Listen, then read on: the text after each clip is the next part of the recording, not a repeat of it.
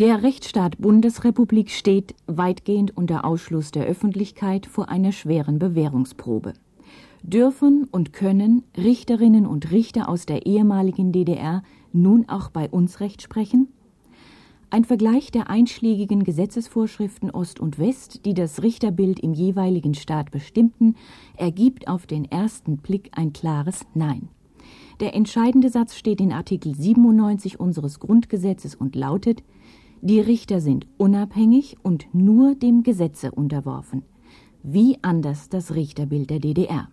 Paragraph 18 des Gerichtsverfassungsgesetzes von 1974 spricht für sich selbst. Dort heißt es, hier stark verkürzt zitiert, die Gerichte arbeiten zur Erfüllung ihrer Aufgaben mit den anderen Justizorganen und den Sicherheitsorganen zusammen. Sie unterstützen mit ihren Erkenntnissen und Erfahrungen die anderen Staatsorgane.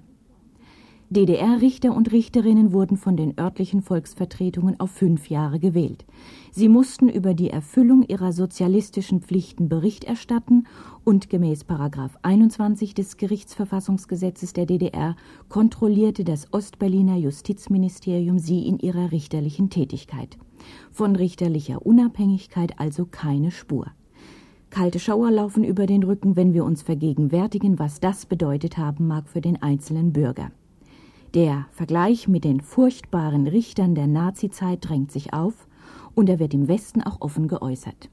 Die Berliner Justizverwaltung hat radikal gehandelt. Sie erteilte den Ostberliner Richterinnen und Richtern Berufsverbot. Seit Oktober 1990 befinden sie sich im sogenannten Wartestand. Ihre Bezüge wurden auf 70 Prozent gekürzt, wenig Geld bei einem durchschnittlichen Richtergehalt von 1100 Mark netto. Nun warten sie darauf, vom Richterwahlausschuss überprüft zu werden, ob sie als Richter nach westlichem Verständnis tragbar und tauglich sind.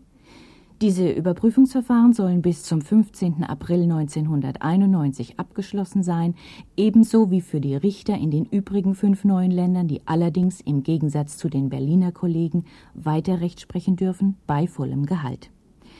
Die Ostberliner füllen ihre zwangsweise Freizeit damit, die von der Justizverwaltung angebotenen ganztägigen Intensivkurse in westdeutschem Recht zu besuchen. 13 Kurse sind es insgesamt und die meisten von ihnen finden im ehemaligen Stadtbezirksgericht Berlin Mitte in der Littenstraße in Ostberlin statt. Einer der Lehrer, selbst Vorsitzender einer Zivilkammer in Westberlin, hat seine Meinung über die Schüler schon fertig, obwohl in seinen eineinhalb Stunden Unterricht nicht einmal eine fachbezogene Kommunikation stattfand. Wenn ich jetzt einen Vergleich zu den Nazirichtern ziehe, meine ich, dass manche Nazirichter, die sich meint, die mit Plünderern befasst haben, mit Personen, die sich von der Wehrmacht entfernt haben, dass die irgendwie noch solche Vorstellungen hatten, Deutschland im Krieg und wir müssen auch irgendwie was tun. Aber mussten die Ostrichter nicht wissen, dass manches hier Unrecht ist oder verbrecherisch? Wenn jemand einen Ausreiseantrag stellt und der Mutter wird das Sorgerecht entzogen, das, das kann man kaum fassen. Mit anderen Worten, wer sich an kleinen Kindern sittlich vergangen hat, hat neunjährige Mädchen vergewaltigt, gibt es ja, der kann nicht mehr Jugendpfleger werden. Auch wenn er sagt, ich mache es nicht mehr. Und ich hatte so starke Hormone und sie sind jetzt anders. Der ist dann disqualifiziert. Vielleicht ein sehr böser Vergleich, aber ich meine, es muss nochmal drastische Vergleiche geben, dass ich sage, irgendwo ist die Grenze erreicht, wo ich sage, du kannst es machen, du kannst anders machen, aber bitte nicht mehr als Richter. Ich habe jetzt hier verschiedenen Gruppen Unterricht erteilt und habe auch Unterschiede gesehen vom Interesse her, von der Aufnahmebereitschaft, wahrscheinlich sogar von der Aufnahmefähigkeit. Wer aber sind diejenigen Namenlosen, die hier fast noch schlimmer als Nazis eingestuft, gar mit Sittlichkeitsverbrechern auf eine Stufe gestellt, zumindest aber für dumm angesehen werden? Bei den etwa 25 Teilnehmern eines dieser einfach so herausgegriffenen Umschulungskurse im holzgetäfelten Unterrichtsraum in Ostberlin fällt als erstes auf, für die Ausübung des Richteramtes sind sie erstaunlich jung, im Schnitt zwischen 25 und 40 Jahre alt. Einige wenige sind älter. Und was mindestens genauso überrascht, die Frauen sind in der absoluten Überzahl. Wo kommen sie her? Welche Motive haben sie geleitet, den Richterberuf zu ergreifen? Die ehemalige Direktorin eines Westberliner Stadtbezirksgerichtes, geboren 1949, dem Geburtsjahr der DDR, stellt sich den Fragen. Ich bin sicherlich einer von vielen. Mein Entwicklungsweg war eigentlich, dass ich aus einer kommunistischen Familie komme. Mein Vater Kommunist war, mein Großvater Kommunist war und ich eigentlich mit den Idealen des Kommunismus erzogen wurde. Also ich wurde nicht zur Menschenverachtung erzogen und zum Menschenknebeln oder wie mir das heute oftmals unterstellt wird, sondern eigentlich war das Ziel, und das ist etwas, was ich auch heute noch für richtig finde, eine Menschengesellschaft zu erreichen, wo soziale Ungleichheiten, Ungerechtigkeiten beseitigt sind und der Mensch sich im täglichen Leben verwirklichen kann. In einem sozialen System der Menschen untereinander, wo eben nicht Existenzangst eigentlich den Menschen in seiner Kreativität ja beeinflusst. Und mit diesem Maßstab und mit dieser Erziehung habe ich mich auch entschlossen, Richter zu werden, weil ich eigentlich gesagt habe, der Richterberuf ist dazu da, dieses Ziel zu erreichen, störende Faktoren einzudämmen, Erziehungsfunktionen auszuüben, daher eigentlich auch ein sehr großes gesellschaftliches Engagement mit war. Gesellschaftliches Engagement bedeutete immer Mitgliedschaft in der SED, der Sozialistischen Einheitspartei Deutschlands. Circa 95 Prozent der Richterschaft besaß das Parteibuch. Ich bin 28 Jahre, bin eigentlich in diesem System groß geworden. Wenn man so will, ich bin ein Kind des Sozialismus. Mein Vater stammt aus Ostpreußen und er ist damals eigentlich in die SED eingetreten und in diesem Sinne wurde ich auch erzogen, dass das, was damals die Partei, die Kommunisten gesagt haben, kein Krieg mehr, alles für die Leute, für die Menschen, den Menschen soll es besser gehen. Ich habe immer daran geglaubt, dass das eine gute Sache ist, was mir gesagt wurde, was in der Zeitung stand, was sich ja nun leider im Nachhinein nach der Wende zum großen Teil als Phrase herausgestellt hat. Ich glaubte daran, dass auch ich mit meinen Entscheidungen, die ich zu treffen hatte, auf der Grundlage der geltenden Gesetze selbstverständlich, dazu beitrage, dass System, sicherlich diesen Staat zu stärken, ihn insofern mitzuentwickeln, mitzugestalten und irgendwo auch das Vertrauen der Menschen naja, in die Führung, nennen wir es ruhig so, so haben wir es ja immer genannt, zu stärken, zu festigen. Richterinnen und Richter sind immer Repräsentanten eines bestimmten Herrschaftssystems. Gustav Radbruch hat einmal gesagt, man kann nicht Recht sprechen anders als aus dem Geiste eines bestimmten Staates heraus. Dieser Geist ist es, der zu schaffen macht, der für uns doch so offen als Ungeist eines Terrorregimes zutage trat, das seine Bürger hinter Mauer und Stacheldraht einsperrte, das Andersdenkende ohne ordentliches Gerichtsverfahren für Monate und Jahre hinter Gittern verschwinden ließ. Warum haben wir im Westen das gesehen und die unmittelbar Betroffenen nicht? Es ist kaum nachvollziehbar und dennoch wahr. Aus der Erziehung begründet war eigentlich meine Haltung zum Westteil unseres Landes natürlich geprägt davon, dass ich gesagt habe, hier sind aus meinen Kenntnissen heraus ja diese Freiheiten, die wir also anstreben, eben noch nicht so verwirklicht. Heute weiß ich, dass es eigentlich genau umgekehrt war, aber wir hatten also ein sehr ausgeprägtes Sicherheitssystem auch innerhalb der Justiz. Jetzt bitte nicht mit Staatssicherheit zu verwechseln, dass wir also keinen Kontakt mit äh, haben durften und wenn dann nur genehmigt. Ich hatte also auch keinen Kontakt mit Leuten aus dem Westteil der Stadt und als ich dann das erste Mal rübergegangen bin, war schon so ein bisschen psychisch bedingt so ein, so ein ganz erheblicher Verklemmungseffekt da und ich muss sagen, ich war so, obwohl ich sonst sehr selbst bewusst aufgetreten bin, hatte ich also da ganz schöne, naja, ja doch feuchte Hände.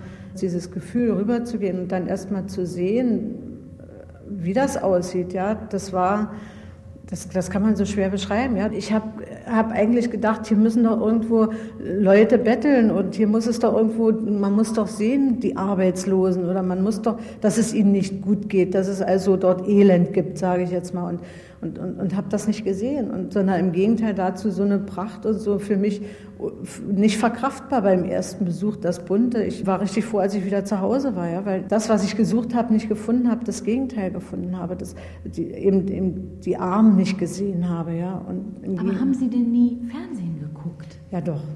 Sicherlich habe ich Fernsehen gesehen, aber ich habe das Fernsehen zum Teil abgetan, als man guckt auf einen Punkt, ja, und man kann das manipulieren. Und ich, ich hätte das eben so nicht abgenommen, ja, dass das also nicht das widerspiegelt, was wirklich da ist. An Hinweisen auf Widersprüche zwischen den propagierten Staatszielen und der Wirklichkeit hat es nirgendwo gefehlt, und das leugnet auch keine und keiner der Befragten. Ein Beispiel von einer Richterin, die vorher zehn Jahre hauptamtliche FDJ-Funktionärin war. Wir hatten uns ja auf die äh, Fahnen geschrieben, die Beseitigung der Unterschiede zwischen Stadt und Land. Und es sah eben auf den Lande so aus, dass eben dort die Jugendlichen, das war sicherlich unterschiedlich, aber kaum Möglichkeiten der Freizeitgestaltung hatten. Dass teilweise die Arbeitsbedingungen, sehen Sie, ich weiß das in der Landwirtschaft genau, da waren, wenn überhaupt, also nicht mehr als 20 Prozent der tierproduzierenden Anlagen waren hochmodern.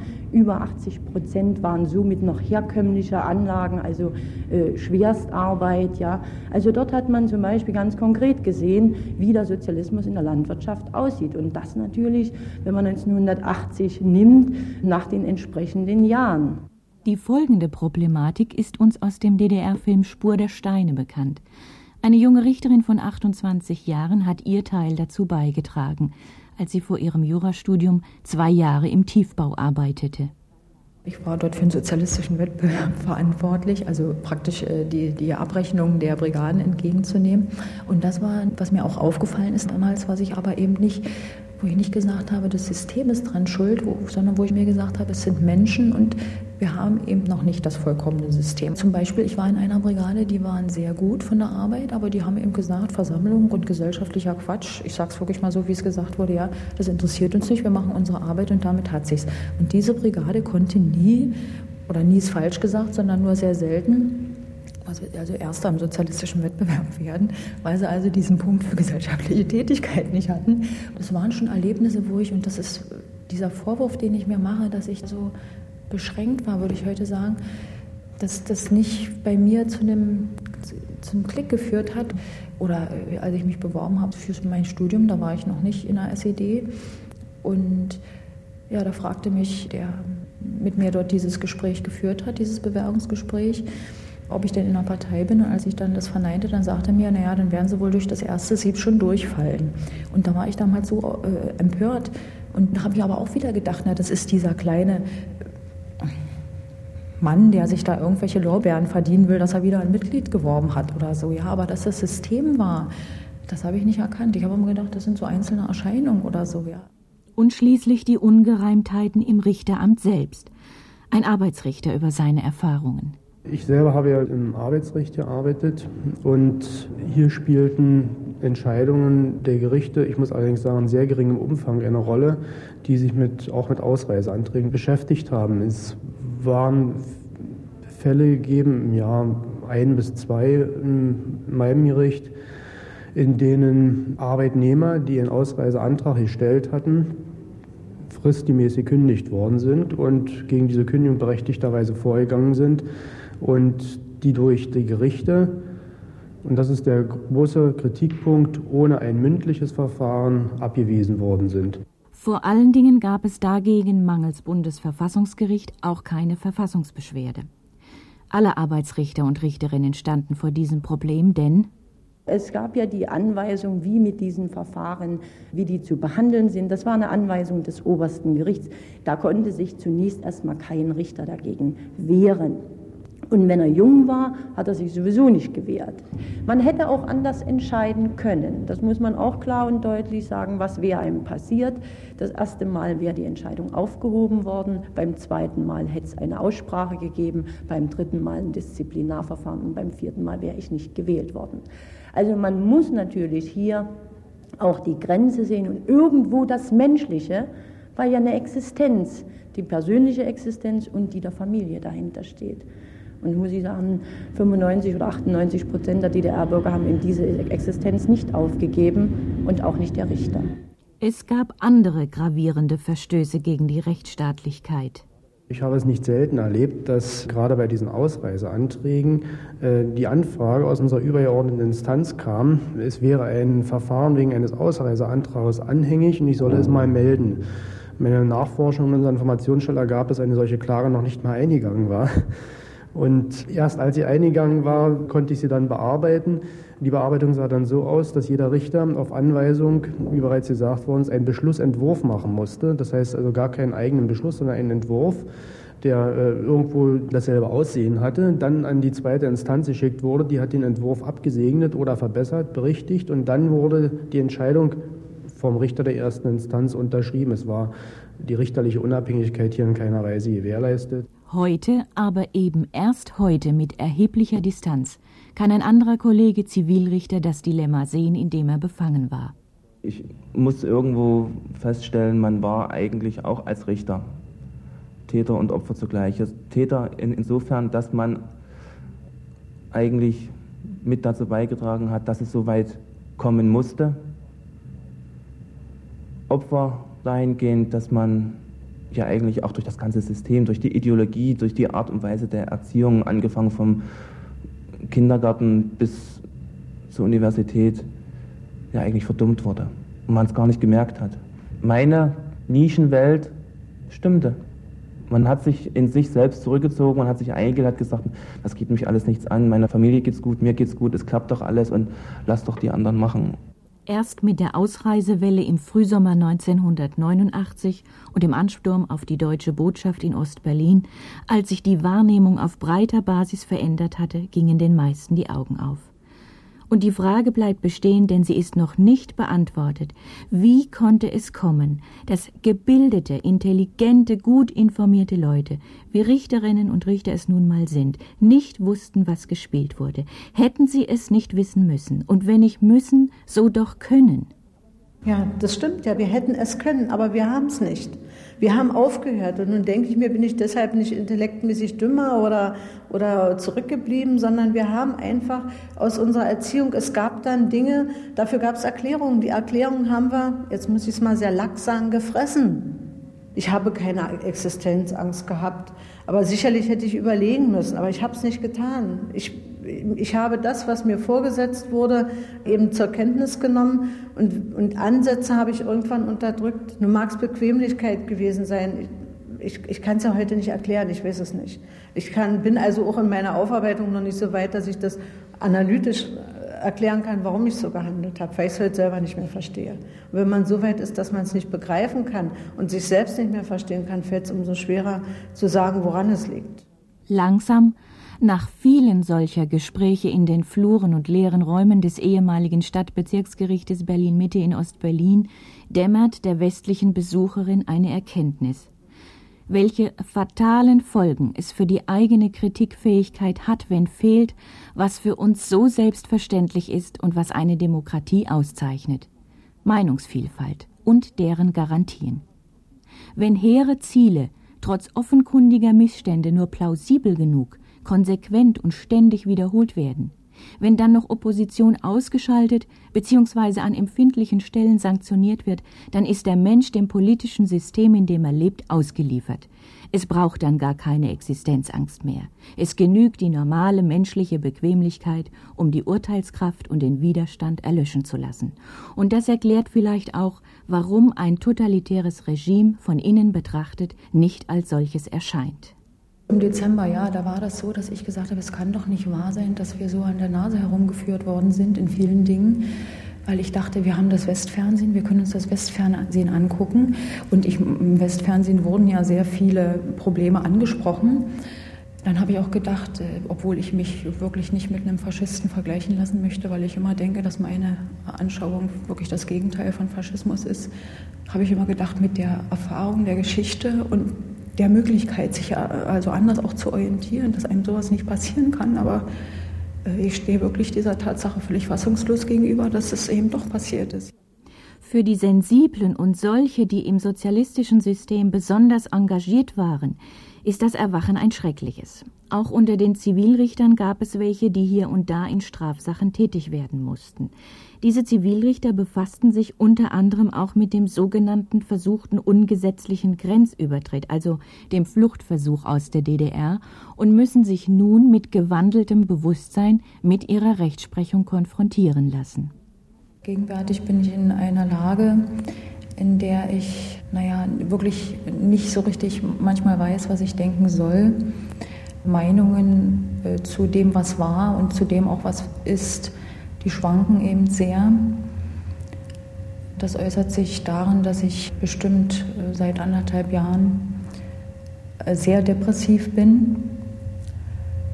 Das resultiert aber sicherlich auch daraus, dass ich auch Schuldgefühle habe. Sind das konkrete Fälle, wo es um konkrete Menschen geht? Ja, der eine Fall ist, dass ich ähm, einen Haftbefehl erlassen habe äh, wegen äh, versuchten ungesetzlichen Grenzübertritts. Also da habe ich diese Schuldgefühle einem ganz konkreten Menschen gegenüber. Aber ich habe auch Schuldgefühle, weil ich, weil mir klar geworden ist, ich bin ja nur noch relativ jung, ich bin äh, anderthalb Jahre Richter gewesen und weil mir klar geworden ist, dass ich so befangen war in meinem Denken und auch in dem System, in dem ich aufgewachsen bin, dass, und dieser Fall dieses Einhaftbefehls zeigt es ja auch, äh, dass ich vielleicht auch bereit gewesen wäre, andere Dinge zu machen. Ich war Familienrichterin und hatte dort nicht die Gelegenheit, wobei ich aber immer sagen muss, also meine Grundeinstellung war, im Interesse der Menschen zu wirken und dass mir das überhaupt nicht aufgefallen ist, äh, dass dieses ganze System so viele menschenfeindliche Züge hatte. Wann und wodurch sind Ihnen denn Selbstzweifel gekommen, die dann diese Schuldgefühle im Gefolge hatten? Sie waren ja überzeugt, dass Sie das Richtige tun. Oder schon damals nicht mehr? Ist das der Punkt? Naja, ich muss Ihnen sagen, nachdem ich Nachtbefehl erlassen habe, äh, an dem Abend äh, war ich schon, oder ich, also ich habe die Nacht danach kaum geschlafen, weil ich äh, also sehr unsicher war. Das resultiert aber daraus, dass äh, kurz zuvor meine Schwester die DDR verlassen hatte und ich eigentlich in meiner eigenen Familie, also eigentlich sehr äh, intensiv auf Probleme, die es gegeben hat, hingewiesen wurde und aber ähm, ich das überhaupt nicht verarbeitet habe. Insbesondere die Frauen bemühen sich um die Aufarbeitung ihrer Vergangenheit. Hohe psychische Belastung ist die Folge. Das geht so weit, dass die eigene Identität in Frage gestellt wird. Zumindest insofern, als man nach einem guten Jahr der Aufarbeitung so weit gelangt ist, dass man, wenn es immer weitergeht und man nur weiter, na, ich sag mal, als Verbrecher betitelt wird, obwohl mir niemand sagt, wo ich eigentlich ein Verbrecher war, dass das für mich zumindest jetzt schon zu einer Persönlichkeitskrise führt. Und plötzlich ist da ein anderer Gedanke. Hat nicht der Psychoanalytiker Alexander Mitscherlich in seinem Buch Die Unfähigkeit zu trauern genau dieses Phänomen beschrieben? Unfähig zur Trauer waren die verführten Deutschen der Nazizeit vor allem, so erklärt es Mitscherlich, weil sie mit dem idealisierten Idol auch sich selbst hätten abwerten müssen, um den hohen Preis dabei die eigene Identität zu verlieren, so wie es uns nun in dramatischer Weise die selbstkritischen, die zur Trauer bereiten ehemaligen DDR-Richterinnen und Richter vorführen. Ihre menschliche Enttäuschung in den Umschulungskursen im Ostberliner Gericht ist nicht zuletzt deshalb so groß, weil gerade das persönliche Bemühen um die Vergangenheitsbewältigung nicht gesehen wird. Wenn Sie diesen Lehrgang hier erlebt hätten, wie man jeden Tag uns erzählt, dass wir eigentlich nichts können, nichts wissen, nicht arbeiten können und auf keinen Fall in der Justiz bleiben können. Also ich muss Ihnen sagen, es hat mich sehr viel Kraft gekostet, das durchzustehen. Ich will es ganz ehrlich sagen, es gab mal einen Tag, da habe ich gedacht, hat mein Leben noch einen Sinn? Für mich hat es noch einen Sinn durch meinen Mann und auch meinen Enkel. Weil alles andere ist so fragwürdig. Das können Sie vielleicht nicht verstehen, aber dazu müssten Sie erst 52 sein, ja. Zu wenig beachtet wird auch, dass den ehemaligen DDR-Richterinnen und Richtern von Berufswegen ein großes soziales Engagement abverlangt wurde. Mit unseren rechtsstaatlichen Prinzipien, dass Richter unbefangen und unparteiisch sein müssen, hätte sich das zwar überhaupt nicht vertragen, aber zweifelsohne hat dieser persönliche Einsatz vielen Menschen geholfen. Und das besagte zum Beispiel, was Sie bestimmt nicht kennen und auch keiner begreifen kann, dass ich in den letzten zwei Jahren 400 Urteile jährlich selber geschrieben habe, damit der Bürger sein Urteil bekam. Denn sonst hätte er sechs Monate darauf gewartet, weil für diesen niedrigen Verdienst niemand bei uns arbeiten wollte. Wir kriegten also so das Letzte, was die Industrie nicht wollte. In meiner täglichen Arbeit habe ich immer versucht, auf die Menschen zuzugehen. Also zum Beispiel, dass eine Verhandlung stattfindet äh, und die fristgemäße Ladung war in Gefahr oder so. Da sind wir eben selber losgegangen und haben die Ladung ausgetragen oder wir haben die Ladung selbst geschrieben oder wenn Leute zur Rechtsauskunft kamen und man hat nicht gewusst so richtig, also meine Maxime war das, sicherlich ich kann auch bloß für mich sprechen, dass ich nicht gesagt habe, also wissen Sie, da müssen Sie vielleicht mal zum Rat gehen, die wissen da besser Bescheid oder so, sondern dass ich mich eben hingesetzt habe und die angerufen habe. Rechtsberatung mindestens einmal in der Woche im Gericht gehörte zur Pflicht jeden Richters. Hinzu kam noch Rechtsberatung bzw. Vorträge oder Schulung in Betrieben, in Schulen, im Wohngebiet oder im Jugendclub, oft nach Feierabend. Der Westberliner Richter Eckhard Rotka ist schon aus beruflichen Gründen gezwungen, sich mit der Situation seiner Ostberliner Kolleginnen und Kollegen auseinanderzusetzen. Bis zur Wende war er einer der zuständigen Richter im Amtsgerichtsbezirk Schöneberg mit rund 380.000 Einwohnern. Nach der Wende hat er nochmal das Doppelte dazu bekommen, nämlich die etwa 400.000 Einwohner der Ostberliner Stadtteile Hohenschönhausen, Marzahn und Hellersdorf. Die von den Kollegen drüben angefangenen Fälle muss er nun, der bislang keine oder wenig Ahnung vom DDR-Recht hatte, zu Ende führen. Eckhard Rotka ist Sprecher der neuen Richtervereinigung des Landesverbandes Berlin. Ich habe seit etwa 1987 mich intensiv mit dem Alltag und mit den Alltagssorgen auch der Richter und Richterinnen in der DDR beschäftigt, auseinandergesetzt. Wir haben also schon lange vor der Wende Kontakte zu Juristen und Juristinnen in der DDR gehabt.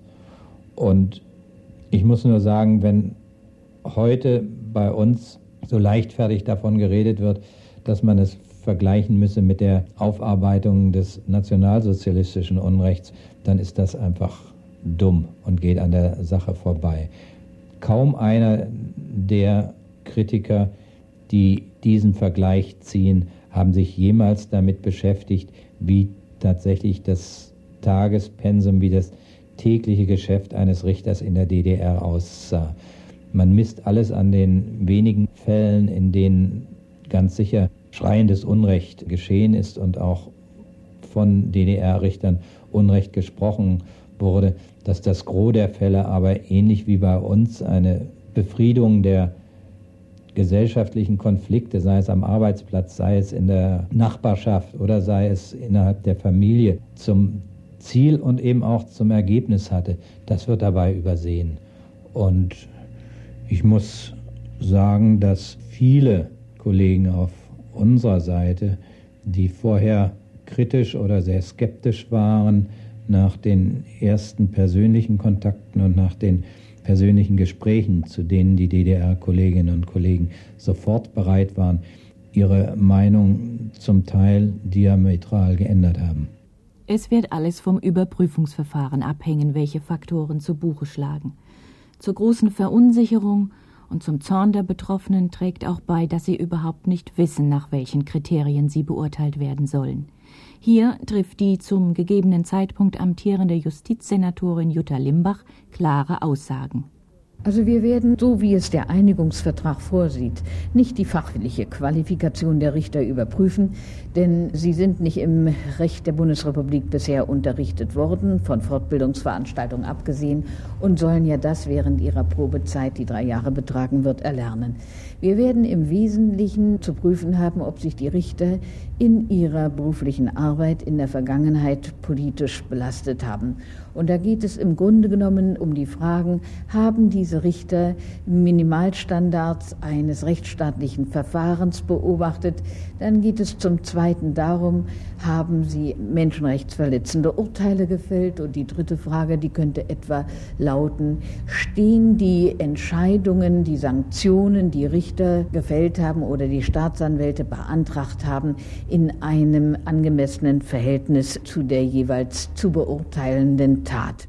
Umfangreiche Bewerbungsbögen sind schon verschickt, wo jeder Richter, jede Richterin selbst Auskunft geben muss, ob er oder sie Funktionsträger in der SED oder in einer anderen Massenorganisation war oder ob er mit dem Ministerium für Staatssicherheit zusammengearbeitet hat. Die zentrale Erfassungsstelle der Landesjustizverwaltungen in Salzgitter ist angefragt, ebenso wie der Sonderbeauftragte für die personenbezogenen Akten des Staatssicherheitsdienstes. Die in den Justizvollzugsanstalten Rummelsburg und Lichtenberg aufgetauchten Akten jener politischen Häftlinge, die in den vergangenen zehn Jahren von der Bundesrepublik freigekauft wurden, wertet derzeit ein Computer aus. Die Daten gehen ebenfalls in die Beurteilung mit ein. Die wesentliche Entscheidungsgrundlage aber wird sein, aus einem Jahrgang der Sachakten eines Richters wird jede fünfte Akte stichprobenmäßig auf dessen Arbeitsweise hin überprüft. Das klingt nach erschöpfender Recherche und deshalb gut. Doch merkwürdig. Auch an sozusagen höchster Stelle im Justizsenat ist nicht klar, wie es denn nun zahlenmäßig genau aussieht mit den belasteten und den weniger belasteten Richtern und Richterinnen. Das kann ich wirklich im Augenblick zahlenmäßig noch nicht beantworten, weil es ja im Grunde genommen in der DDR nicht den gesetzlichen Richter, nicht einen festgelegten Geschäftsverteilungsplan gegeben hat, wie das für unsere Gerichte einfach selbstverständlich und gesetzlich ja auch vorgegeben ist, sondern da hat gewissermaßen der Direktor des Stadtbezirksgerichtes die Arbeit verteilt.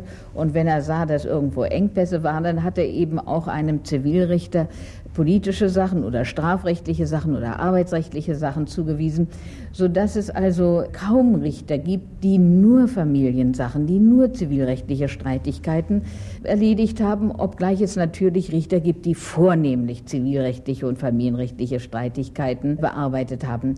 Das kann man auch im Grunde genommen gar nicht sagen, dass sich nur der politisch belasten konnte, der also als Strafrichter oder Richterin tätig geworden ist, denn sie konnten ja auch als Familienrichterin beispielsweise einen Grenzdurchbruchsversuch oder einen Versuch der Republikflucht dadurch ahnden, dass sie hier dem Vater das Erziehungsrecht entzogen haben oder der Mutter das Erziehungsrecht entzogen haben. Das konnte schon selbst also mit einem Antrag auf Ausreise verknüpft werden.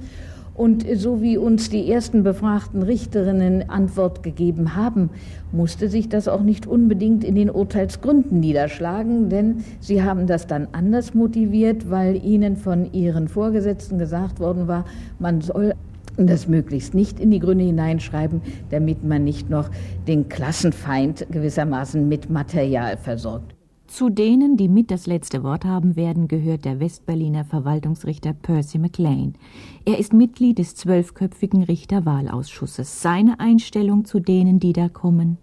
Es handelt sich um Leute mit sozialen Idealen, mit dem Wunsch, etwas für die Bevölkerung zu tun. Und gerade diejenigen, die sich getäuscht fühlen von dem SED-Regime und betrogen fühlen, die möglicherweise nicht gesehen haben, wohin das Ganze lief, und deshalb einen sehr schmerzhaften Umdenkungsprozess durchgemacht haben im vergangenen Jahr, die sind möglicherweise viel eher gefeit gegen Täuschungen in Zukunft auch in unserem System und werden vielleicht kritischer an viele Dinge herangehen, als das der ein oder andere bei uns tut. Und ich erinnere nur an die Fälle, die in letzter Zeit bekannt geworden sind, im Zusammenhang äh, insbesondere mit dem Schmückerprozess, wo also unsere Richter in den Fällen, in denen sie in Versuchung geführt worden sind, von Behörden dieser Versuchung nicht widerstanden haben. Ich mache also darauf aufmerksam, dass also wir durchaus, wenn wir auf die Bewährungsprobe gestellt werden, auch anfällig sind gegen solche Ansinnen und deshalb auch diese Situation jetzt nutzen müssen zur Selbstkritik und bereit sein müssen, denen, die neu denken wollen, eine Chance zu geben. Ich setze mich vor allem dafür ein, dass jetzt schnell entschieden wird.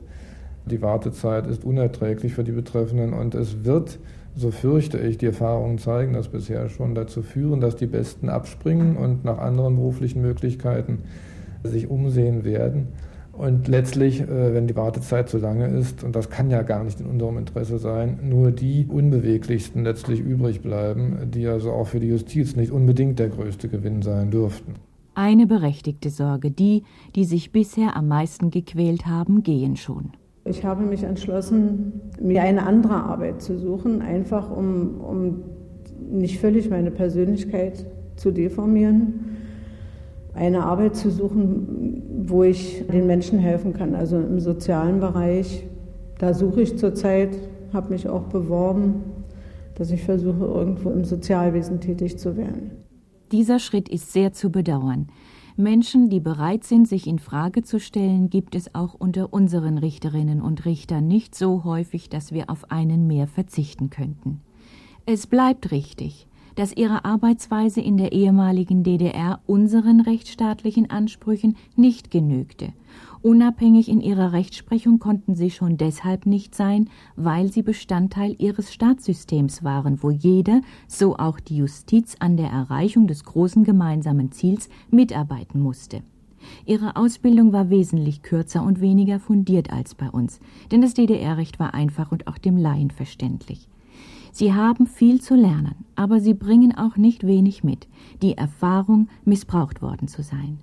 Und wenn diese ehemalige DDR-Richterin sagt, das können Sie glauben, und das äh, trifft bestimmt auch auf die überwiegende Anzahl der Richter zu, es wird uns bestimmt kein zweites Mal passieren. Wenn sie das sagt, dann gibt es dafür zwar keine Garantie, aber die Wahrscheinlichkeit, dass sie dagegen das nächste Mal besser gefeit sein wird, ist jedenfalls groß und das kann unserer Justiz nur gut tun.